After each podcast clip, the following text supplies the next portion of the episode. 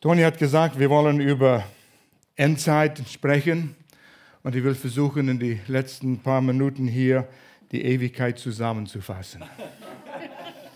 Das Unmögliche zu tun, aber wir fangen schon an. Wenn man über Endzeiten spricht, ich versuche ja, up, Entschuldigung, die Endzeit, wo sind wir? Das ist eine Frage, die viele sich stellen. Und wenn man von Endzeit spricht, ich habe meine Frau nicht vorgestellt, aber sie ist hier mein, mein, mein bester Unterstützer hier. Und ich sehe sie gerade am Lächeln hier. Und sie hat mir heute Morgen gesagt, ich bin ihr Lieblingsprediger. Sie ist meine Lieblingssängerin. Über 50 Jahre sind wir verheiratet. Fast wie eine Ewigkeit. Aber Ewigkeit wird noch viel länger sein. Ähm, manche Leute haben Angst und Furcht, wenn man von Endzeit spricht. Nur bloß nicht. Da hat man Angst, weil man nicht weiß, was auf uns zukommt. Wenn man informiert ist und Gottes Wort versteht, über was Endzeit ist und was auf uns zukommt, da hat man Freude, wirklich. Du freust dich auf das, was auf uns zukommen wird. Nicht wahrscheinlich, es wird auf uns zukommen. Und wo sind wir? Ich weiß nicht, wie oft ich uns unterhalten haben, besonders wenn man die Nachrichten schaut. Ja, wie lange wird der Herr noch warten? Der Herr muss bald kommen. Schau mal, wie die Situation ist. Wir definieren Ehe anders jetzt. Wir haben neue Definitionen. Die biblische Definition oder Beschreibung von einer Ehe gilt nicht mehr. Wir haben neue äh, Beschreibungen entwickelt. Politisch gesehen, es ist ein Chaos in unserer Welt. Und, äh, vor ein paar Tagen haben wir die Nachrichten angeschaut, das war die BBC, englische Nachrichten, und die Sprecherin sagte, fast wortwörtlich, aber auf Englisch, ich übersetze, unsere Welt ist wirklich verkorkst, nicht wahr? Wir leben in verkorksten Zeiten. Man kann es nicht verstehen. Wie lange kann es noch sein? Kommt der Herr kommt er bald. Und ich weiß, wie Gloria gesagt hat, als sie jünger war, noch Teenager, nicht verheiratet, oh Herr, warte noch ein bisschen, ich will erst heiraten und ein Baby haben und so. Und so, weil wir nicht verstehen, ist es dann, ähm, weil wir nicht verstehen, haben wir diese Gedanken. Und dann leben wir in der Zeit von der Masken. Man erkennt sich nicht mehr. Ich schöne, eure Maske habt ihr abgezogen. Ich weiß, wer hier sitzt und ich sehe euer Lächeln. Ich lächle auch. Man kommt im Hotel heute Morgen auch beim Frühstücken. Wir müssen Maske anziehen. Ich sage ja, wie kann man essen mit Maske an? Ja, das ist, wenn man beim Buffet vorbeigeht. Man weiß nicht, lächeln die oder lächeln die nicht. Und ich muss immer sagen, ich lächle. Ich will freundlich sein. Was liegt auf uns vor? Die Coronavirus ist hier und äh, ist das eine Strafe Gottes? Ich hoffe, ihr werdet schnell zuhören, damit wir das auch ansprechen können und äh, ein paar Antworten bekommen. Wir wollen Gottes Wort aus unserer Landkarte äh, haben, damit wir wissen, wo wir sind. Wir müssen uns an Gottes Wort halten. Und ich will versuchen, mich am Konzept halten. Wenn wir auf die Landkarte schauen, wir sind auf einer Reise heute Morgen in einem Sportwagen, also wir haben nicht zu viel Zeit anzuhalten. Es geht ums Rennen, ja. Und so ist viel Information. Ich werde versuchen, mich an Konzept zu halten, damit wir äh, gut ankommen. In Gottes Wort wissen wir, was Gottes, Gottes Plan ist. Und er hat uns ge das gegeben hier. Jesaja 46. Ich ermutige euch, Verse aufzuschreiben oder zu notieren. Und dann, wenn ihr wirklich Interesse habt zu wissen, wo wir sind in der Endzeit, schrieb es auf und schau es noch, das war alemannisch schon, wo ich herkomme. Schrieb es auf und denkt darüber nach. Gott sagte durch Jesaja, ich habe von Anfang an das was kommen wird. Es wird kommen, vorausgesagt, schon lange bevor es Wirklichkeit wurde und wird. Ich sage, was ich plane, steht fest. Was ich plane, plane, steht fest. Fest, hat Gott gesagt, damals schon, vor ein paar tausend Jahren. Alles, was mir gefällt, führe ich auch aus. Da sollte man Freude haben auf das, was Gott gesagt hat. Wir stehen jetzt, wenn man fragt, wo sind wir heute? Zeit der Gnade. Ich habe es abgekürzt. Ihr seht das senkrechte Altes Testament, das liegt davor. Schöpfung, Mose, Noah, David, Samuel, all diese, die waren davor. Und jetzt die senkrechte gelbe Linie ist, wo Jesus auf die Erde gekommen ist. Er lebte, starb, wieder auferstanden und wir sind jetzt in der Zeit, man nennt es Zeit der Gnade, Zeit der Gemeinde. Es fing mit Pfingsten an und wir sind in die Zeit der Gnade. Merkt euch das, nicht Strafe, nicht Gericht, Gnade. Gott ist gnädig, den Guten und den Bösen gleich. Er ist gnädig. Und jetzt ist die Zeit, wo die Nichtjuden eine Gelegenheit haben, den Genuss von dem Bund, den Gott mit den Juden abgeschlossen hat durch Abraham, auch hineinzukommen. Und so ist die Zeit der Gnade. Das nächste, was kommt, ist die Entrückung. Und die Entrückung, was wird gerückt und wo wird es hingerückt? Ähm, wir werden zu Jesus gebracht. Jesus kommt in den Wolken, in den Luft. Er setzt seine Füße nicht auf die Erde. Kommt dann später Wiederkunft. Aber das ist die Entrückung. Und in dieser Zeit, alle Gläubige, die in dieser Zeit, die Zeit der Gnade der Gemeinde gestorben sind und die Gläubigen, die noch am Leben sind, werden zu Jesus in den Wolken hineingerückt. Wow. Kannst du es dir vorstellen? Du bist am Schreiben irgendwo zu Hause vielleicht und in Augenblick bist du bei Jesus. Dein Kugelschreiber fällt auf den Boden, rollt weg. Du bist am Fahren im Auto und Auto fährt alleine. Du bist im Flugzeug und der Pilot ist gläubig. Deshalb haben sie zwei Piloten. Und es gab mal, ich habe es gelesen, von einer Fluggesellschaft, die haben dafür gesehen, dass wenn ein Pilot Christ ist, falls es wahr ist, was die Bibel sagt, muss der andere Pilot nicht Christ sein. Falls. Ich weiß nicht, ob das immer noch so ist, aber das habe ich damals gehört. 1. Thessaloniker, wenn du wissen willst, etwas über äh, Entrückung. Kapitel 4, Verse 13 und dann 16 und 18, Neues Leben, Übersetzung. Und nun, liebe Brüder und Schwestern, junge Gemeinde, die haben noch nicht viel erfahren, möchten wir euch nicht im Unklaren darüber lassen und auch die Christen im Jahr 2020. Er will, dass wir nicht im Unklaren sind. Was mit den Christen ist, die schon gestorben sind. Ihr sollt nicht so trauen müssen wie die Menschen, denen die Hoffnung auf das ewige Leben fehlt. Vers 16. Auf den Befehl Gottes werden die Stimme des höchsten Engels und der Schall der Posaune ertönen und Christus, der Herr, wird vom Himmel herabkommen nicht auf Erden. Als Erste werden die auferstehen, die im Glauben und Christus gestorben sind. Kann sein, du läufst durch den Park und plötzlich öffnen sich die Gräber. Da war eine alte, alte Grabstätte an diesem Park. Vielleicht von den Indianern, die hier waren. Und die kommen aus den Gräbern. Im Augenblick. Und dann hier in Vers 17, dann werden wir, die wir zu diesem Zeitpunkt noch leben, mit ihnen zusammen unseren Herrn auf Wolken entgegengeführt und ihm begegnen.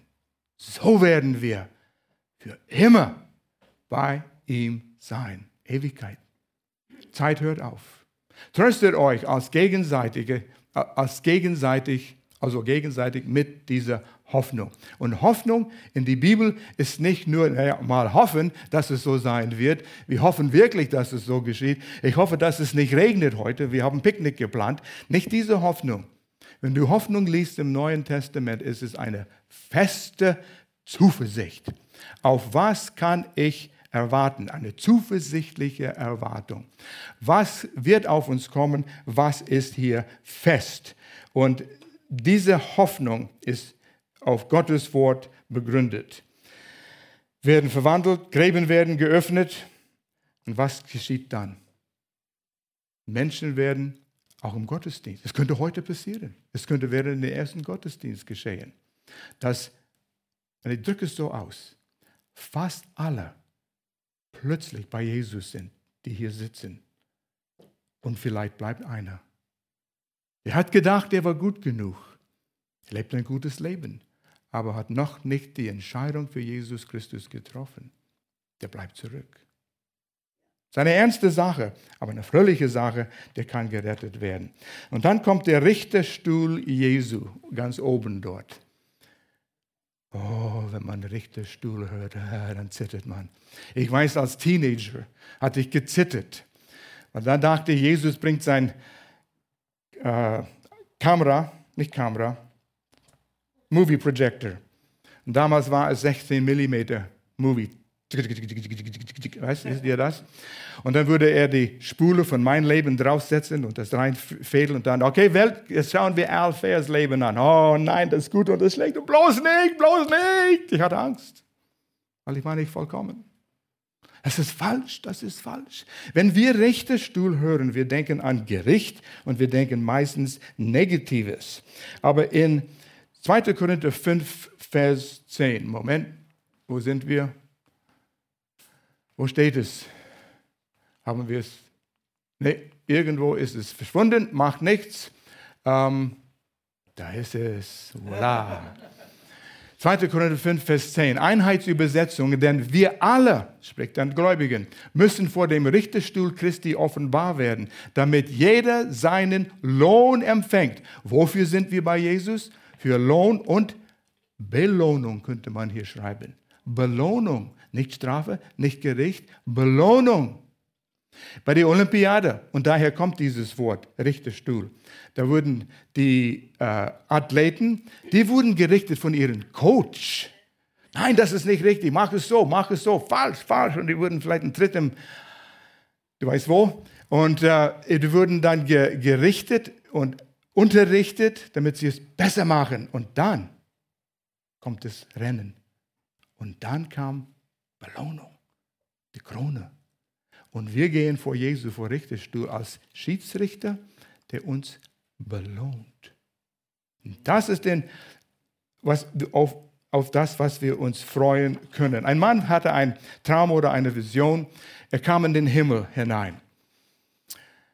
Er wurde in einem Raum geführt, wo Leitsordner überall sind mit Namen drauf. Und da hat er gesehen, sein Namen und, und Jesus, die ihm führte, sagt, nein, Finger weg, das kommt später für, für dich.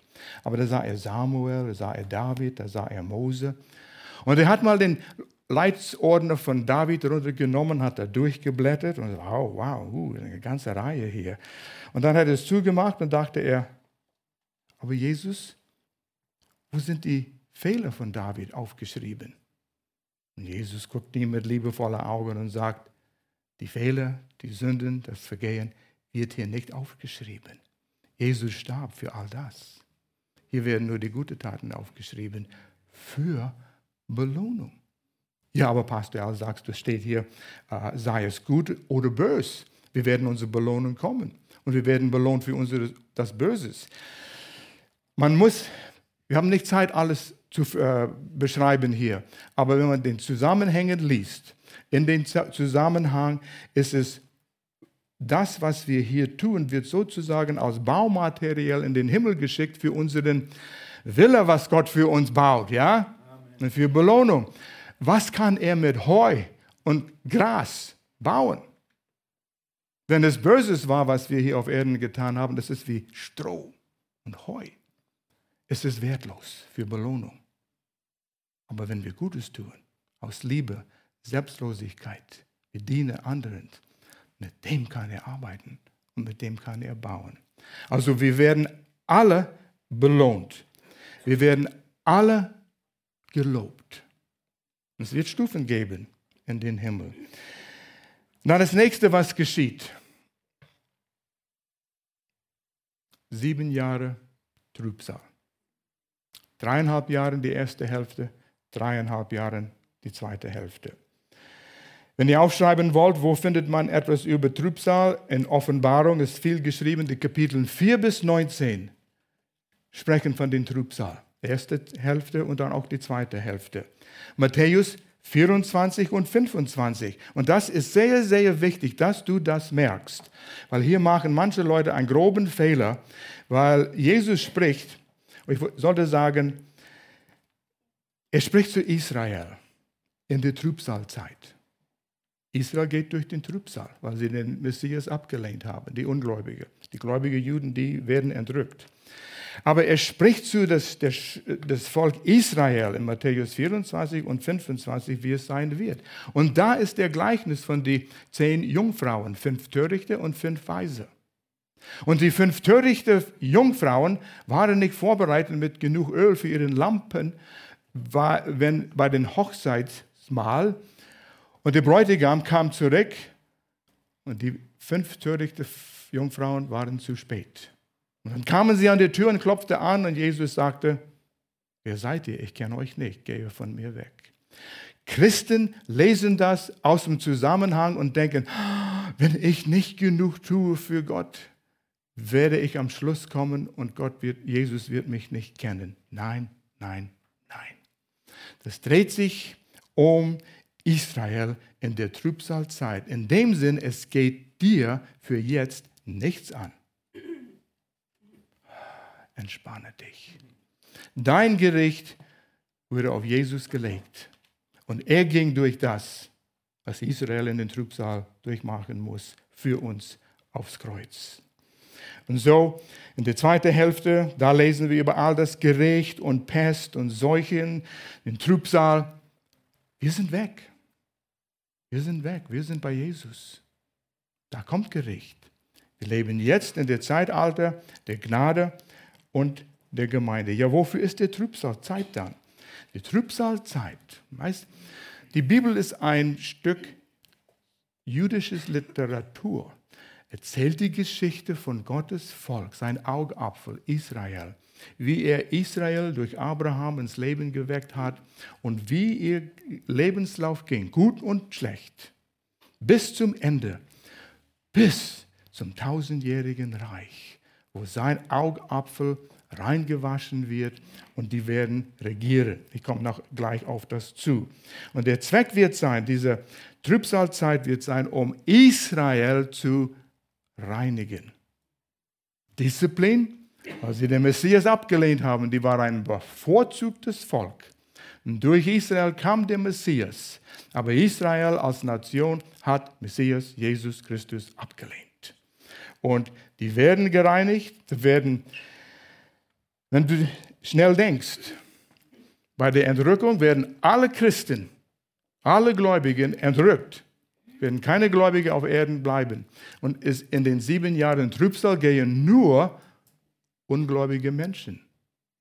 Und da hat Jesus gesagt, 144.000 jüdische Missionaren werden die Augen aufbekommen und die werden missionieren und über Jesus Christus erzählen. Das Evangelium wird in der Trübsalzeit gepredigt, aber es wird sehr schwierig in der Trübsalzeit eine Entscheidung für Jesus zu treffen.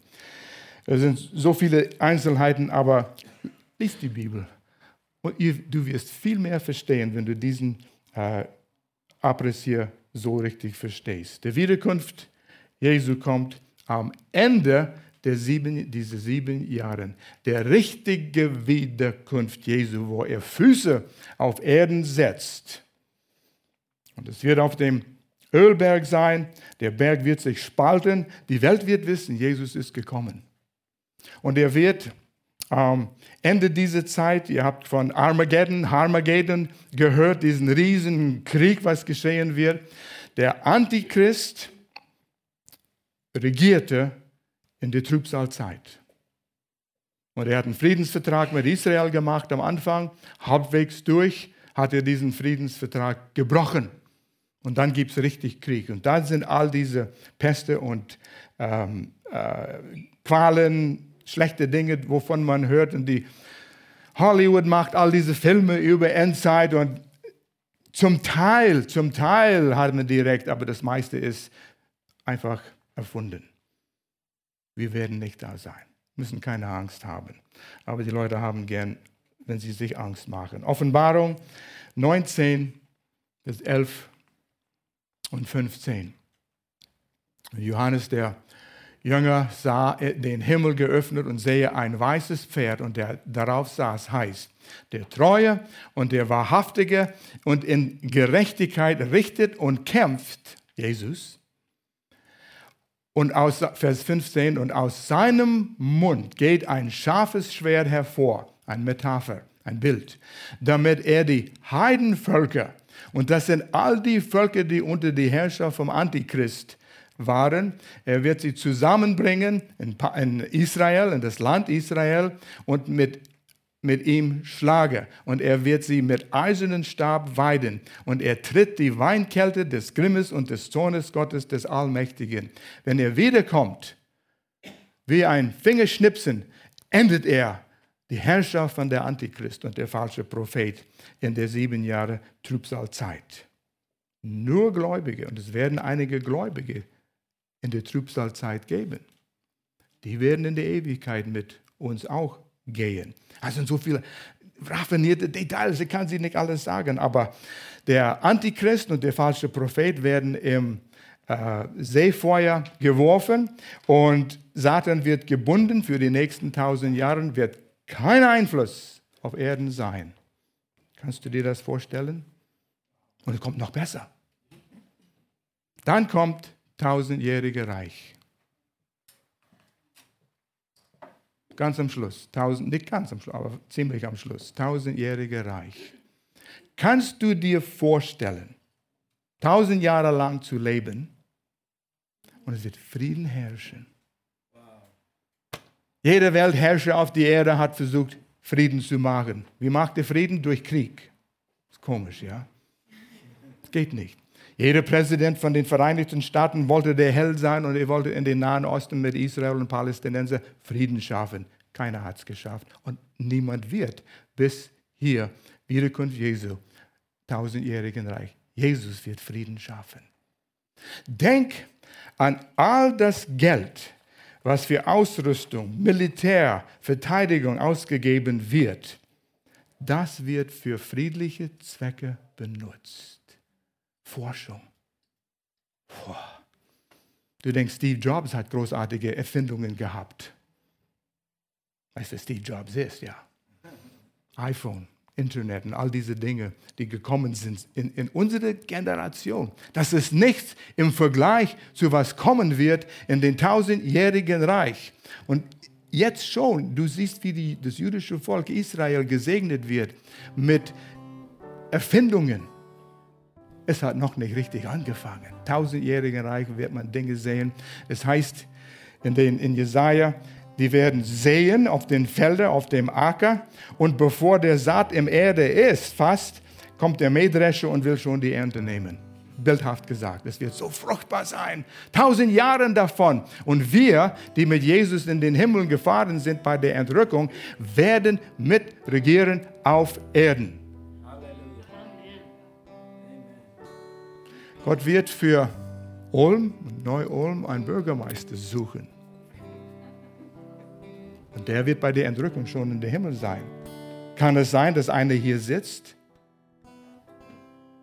Der wird der Bürgermeister unter der Führung Jesus sein im tausendjährigen Reich? Wer weiß. Ah, es sind spannende Zeiten hier. Und dann kommt die Ewigkeit. Wie lange ist ewig? Hast du mal versucht, das dir vorzustellen? Wie lange ist tausend Jahre? Das übersprengt meine Fähigkeit, so weit zu denken, mit meinem Erbsengehirn in dem Sinn, ja. Wie lange ist ewig? 50 Jahre Ehe, hört sich an wie eine Ewigkeit, ja. Aber es geht schnell vorbei. Die Bibel gibt uns zwei Kapitel, die über Ewigkeit sprechen. Letzte zwei Kapitel in der Bibel, Offenbarung 21 und 22. Nicht viel, aber genug zu wissen. Wir können uns nicht vorstellen, was alles Gott vorhat. Ich glaube, wenn er uns mehr gegeben hätte, hätten wir es nicht geglaubt. Wir würden es nicht verkraften können. In Offenbarung 21, Vers 4, der Luther-Übersetzung, er wird alle Tränen abwischen. Und es wird keinen Tod, keine Trauer, kein Weinen, kein Schmerz mehr geben, keine Krankheit, kein Egoismus, keine Selbstsüchtigkeit. Für ewig. Ich weiß, als Kind, Teenager, habe ich versucht, das mir vorzustellen. Zehn Jahre kann ich mir vorstellen, 70, 80 Jahre, 100 Jahre. Man lernt Menschen kennen, die 100 Jahre gelebt haben. Tausend Jahren? Wie ist das Lied? Wenn wir 10.000 Jahre dort sind, dann hat es nur angefangen. Ewig. Wir werden den Jesus begegnen, Angesicht zu Angesicht, der, der sein Leben für uns gegeben hat. Wir denken, ja, ich bin nicht würdig. Du bist würdig. Er hat dich würdig gemacht, bei ihm zu sein. Du wirst seine Hände sehen, die für dich gestochen wurden. damit du ein Leben haben kannst und eine Ewigkeit bei ihm. Seine Seite wurde gestochen. Für mich. Wir haben ein Lied, ich weiß, wir singen es in unserer Gemeinde, ich weiß nicht, ob ihr das Lied kennt. Diesen Satz, The King carried my cross. Der König hat mein Kreuz getragen. Stell es dir vor. In dem Mittelalter, König sitzt auf seinem Thron und die werfen einen Gauner vor ihm und der König richtet ihm schuldig. Er soll sterben. Und plötzlich steht der König auf. Das Beispiel ist nicht gut genug, aber stell es dir mal vor. Er nimmt sein Gewand ab, legt es hin und kommt runter und klopft ihm auf die Schulter und sagt, Kopf hoch. Und er geht raus und er nimmt den Kreuz, auf dem ich, der Schuldige, hätte genagelt werden sollen. Und er nimmt es auf sich, der König. Und ich stehe dort, wo er gekreuzigt wird und schau ihm an. Ich war schuldig gesprochen, aber er hat mein Kreuz auf sich genommen. Wer würde das tun? Sinn darüber nach. Es rührt mich jedes Mal an, wenn wir das Lied singen. Der König trug mein Kreuz. Ich war es nicht würdig. Wir sind fast fertig, aber ich brauche ein paar Minuten. Wer gibt mir noch eine Minute? Ein paar. Eins, zwei, drei, vier, fünf, sechs.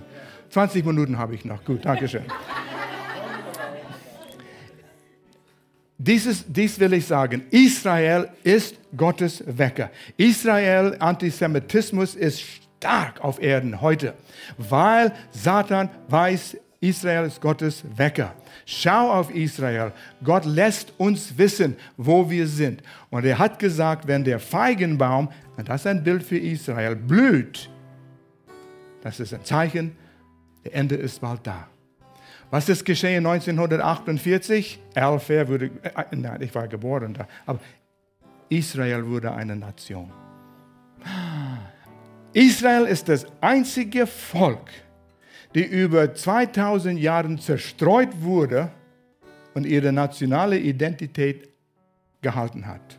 Sonst eine Nation, die so zerstreut wurde, hat nie überlebt. Israel hat Gottes Augapfel. 1967, Jerusalem kam, wurde unter jüdische Kontrolle wieder gewonnen in, in dem sechstagigen Krieg. Und der dritte Zeichen, oh, ich wünschte, wir hätten Zeit hier noch mehr darüber zu sprechen. Gott hat gesagt durch den Propheten, er ruft sein Volk aus aller vier Ecken der Welt, vom Norden, vom Süden, vom Osten, vom Westen, ruft sie zusammen. Was geschieht heute? Genau das. Und wir sollen alle Ohren spitzen, Augen auf. Gott sagt, wenn das geschieht, bald ist es da. Bald ist es da. Es gibt nichts mehr, was erfüllt werden muss, bevor Jesus wiederkommt. Und wir sind nah dran. Wir sind bei einer Minute vor Mitternacht. Halleluja! Halleluja! So sollten wir begeistert sein. Kennt ihr die den Gleichnis im Alten Testament, die Totengebeine, wie sie alle zusammenkamen. Es gibt ein englisches Lied, the foot bone connected to the ankle bone, the ankle bone connected to the shin bone, the shin bone connected to the thigh bone. Kennt ihr das Lied? Ja, wenn ich es singe, würdet ihr es nicht erkennen, das weiß ich. Aber dieses Bild, wo die tote Gebeine lebendig wurde und Fleisch kam da drauf, das ist Israel, kommt zusammen und wird wieder leben wie ein Volk und mich dienen. Und genau das ist, was am Geschehen ist. Diese Prophetie wird in Erfüllung, geht in Erfüllung vor euer Augen. Der Herr kommt bald und wir können uns jubeln. Wie soll ich denn leben? Dann müssen wir alle die Fragen stellen. Weiß Toni hat mich gefragt, ob ich was über Coronavirus sagen würde. Ist eigentlich sehr einfach. Ist das ein Gericht Gottes auf unsere Welt? In einem Wort kann ich dir das antworten. Nein. Erste Dia hier. In welchem Zeitalter leben wir? Gnade der Gemeinde. Gnade, nicht Gericht. Das zu erklären, Satan herrscht jetzt. Die Natur lebt unter dem Fluch, was kam, als Adam und Eva gesündigt haben. Und der Fluch geht über den Erden auch. In Römer 8 heißt es, die Natur stöhnt und wartet auf die äh, Erlösung auch in der Natur. Es ist nicht das Gericht Gottes. Die Natur übernimmt es. Satan äh, pustet auf diesen Feuer, damit es richtig entflammt, damit wir Angst haben sollen. Angst vor Gott und Zweifel haben. Aber liest die Bibel. Es ist nicht Zeit der Gericht. Johannes 3, und merkt ihr diesen Vers? Johannes 3, Vers 17, nicht 16. Vers 17. Jesus sagt, ich bin gekommen, nicht zu richten, sondern zu retten. Und deshalb ist Jesus zu unserer Zeit gekommen. Johannes 10, Vers 10. Der Dieb kommt zu stehlen, zerstören und zu töten. Ich bin gekommen, damit ihr das Leben habt und das Leben in voller Genüge, voller Genüge. Habe ich Zeit für meine Ewigkeitsrolle? Drei Minuten. Toni hat drei Menschen gefragt, mir zu helfen hier. Wo, wo seid ihr? Kommt bitte gleich, gleich nach vorne hier. Das hat mir viel geholfen, als ich das gesehen habe. Wem haben wir? Äh, einer steht hier am Anfang der Ewigkeit. Nimm das. Und wer ist in der Mitte? Nimm das hier, bring es zu der Dritte am anderen Ende. Und ich versuche hier davor zu stehen. Ich komme unter die Ewigkeit. Und das ist dein Leben. Seht ihr hier diesen runden Punkt, diese kleine kurze Zeitspanne? Geh ein bisschen zurück, damit die das sehen können. Dankeschön. Das ist dein Leben. 70, 80, 90 Jahren auf Erden. Die Linie stellt dar, und es sollte eigentlich ringsherum um den Zimmer gehen, da Rom aus die Tür und dann um Ulm herum und dann nach München und dann zurück an der Schweizer Grenze bis nach Lörrach. Wir sind an der anderen Ende dort und dann einfach weiter, weiter durch Frankreich, Spanien und über den Atlantikozean und um Nordamerika herum und dann nochmals zurück. Die Ewigkeit. Keine Ende. Alles, was hier auf die Linie geschieht in der Ewigkeit, wo du es verbringen wirst und wie du es verbringen wirst. Wird verschiedene Belohnungen geben. Der Bürgermeister von Ulm wird dort entschieden. All das, deine Belohnungen, ist hier entschieden, in diesem Punkt, jetzt. Wie lebe ich? Was sende ich in den Himmel, damit Gott damit was machen kann? Das ist eine ernste Sache. Ich weiß, wo ich das mal gesehen habe. Hat mich zum Denken gebracht. Wie werde ich leben? Ich höre auf. Ich lasse Pastor Tony den Gottesdienst schließen hier. Gott führt jeder einzelne von uns, diese Fragen zu beantworten.